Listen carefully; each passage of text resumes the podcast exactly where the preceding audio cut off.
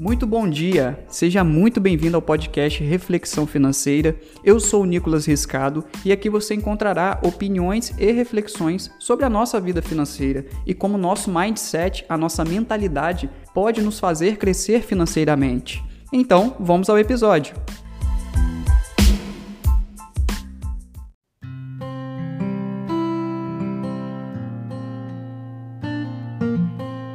Nesse episódio, nós vamos falar sobre comportamento financeiro. O comportamento financeiro se dá em um conjunto de decisões financeiras baseado em fatores como emoções primárias, influências sociais, crenças construídas ao longo da vida e padrões de comportamento, sendo que alguns padrões aparecem nas decisões financeiras, mesmo que de forma inconsciente, sem que você perceba. Padrões como aversão a perdas, nosso cérebro tende a dar mais importância ao que perdemos do que ao que ganhamos. Por exemplo, quando você encontra um dinheiro perdido no bolso da calça, é ótimo, não é? Mas dificilmente você terá uma sensação de alegria tão forte quanto é a de tristeza quando se perde o mesmo valor. Isso explica boa parte da nossa aversão a perdas. Nesse sentido, não é apenas o risco de perder dinheiro que importa, mas sim a sensação desagradável de ter prejuízo.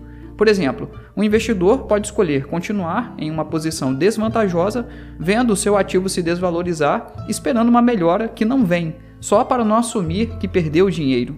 Outro padrão que forma o nosso comportamento financeiro é o cálculo mental que são os cálculos rápidos de cabeça que a maioria das pessoas fazem, em vez de analisar a situação de maneira mais profunda, o que explica gastos inesperados, dívidas assumidas sem pensar e até mesmo investimentos pouco eficientes.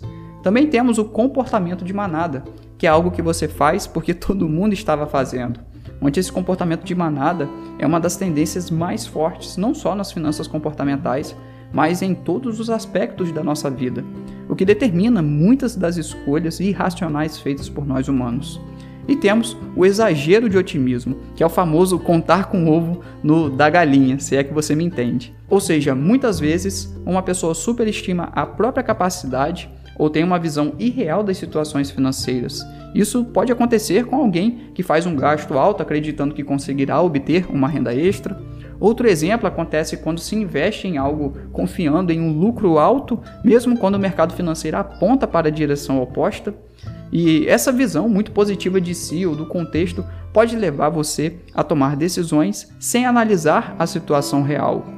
E em uma forma mais aprofundada de comportamentos financeiros negativos, vamos ter casos onde as pessoas nem são mais dominadas por vieses financeiros, padrões de comportamentos financeiros, como acabei de citar, mas chegou em níveis de distúrbios financeiros.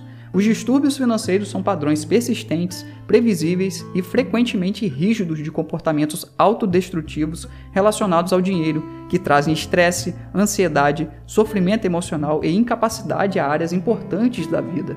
As pessoas que estão sujeitas aos distúrbios financeiros parecem não conseguir se livrar de conceitos falhos ou transformar seu comportamento prejudicial, não importa quanto tristeza eles causem. Os distúrbios financeiros originam-se no desequilíbrio familiar, nas dificuldades emocionais, nas estratégias para a solução que são frustradas, nas experiências de infância profundamente dolorosas ou até mesmo na combinação desses fatores. E esses são quatro sintomas que demonstram que você pode ter distúrbios financeiros.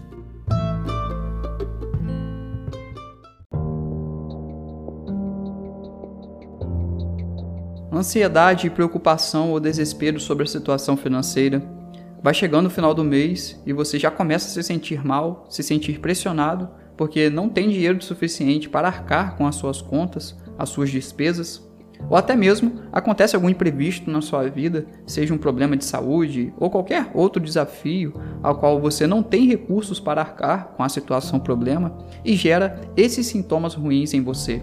A ausência de economias, você vive em uma corda bamba financeira, praticamente contando com a sorte ou com a providência divina para passar o mês, conseguindo pagar as suas contas, vivendo apenas para pagar contas, pagar boletos, pagar faturas.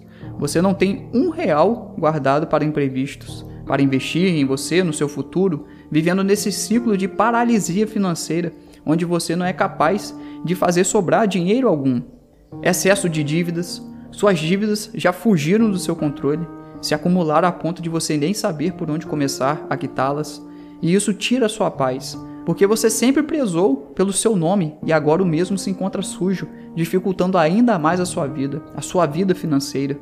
Incapacidade de manter as mudanças nos comportamentos financeiros, você já tentou diversas vezes melhorar as suas escolhas financeiras, ter controle sobre suas finanças, mas nada vem dando certo. Inclusive, você já começa a se entregar, achando que tudo deve ser como está sendo nesse momento, vivendo uma vida financeira destrutiva que só te proporciona caos ao longo do tempo, te deixando travado financeiramente, te aprisionando na sua condição financeira.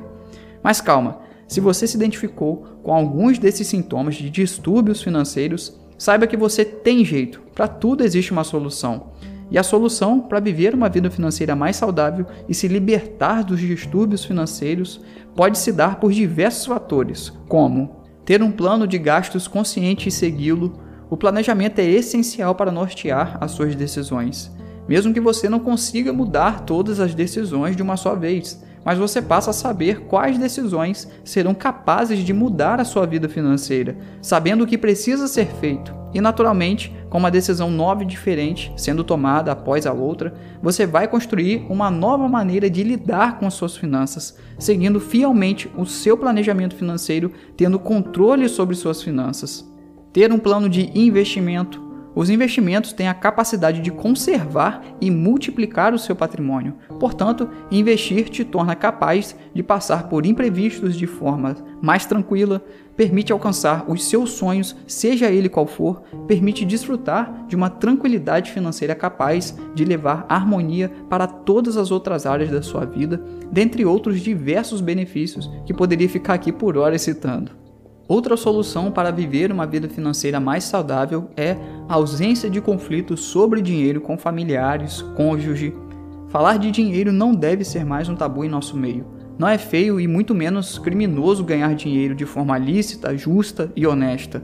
E manter uma relação aberta ao falar de dinheiro com familiares, principalmente com cônjuge, é fundamental para um bom relacionamento entre ambas as partes. Até porque duas receitas é bem melhor do que uma. É bem melhor os dois caminharem na mesma direção financeira do que em direções opostas, pois mais um com menos um é igual a zero. Experimentar baixos níveis de estresse financeiro. Esse é um caminho que muitos buscam: viver níveis de baixo estresse financeiro, sem se preocupar com dinheiro para arcar com seu custo de vida, ter uma estabilidade financeira. E aqui falo por mim, que quando você chega nesse nível, você passa a dar importância a diversas outras coisas que não são mais as contas que você vai ter que pagar, como você vai ter que se virar para sobreviver. Você passa a ter mais liberdade para ir em busca do que você acredita, o que traz mais sentido à sua vida, ao que você veio fazer no mundo. Então, alcançar esse nível é possível, mas não é do dia para a noite. Exige por um tempo abrir mão de algumas coisas pelo caminho, ter um bom planejamento financeiro e foco para seguir esse plano para alcançar esse nível de baixo estresse financeiro. Eu alcancei e sei que você também pode alcançar.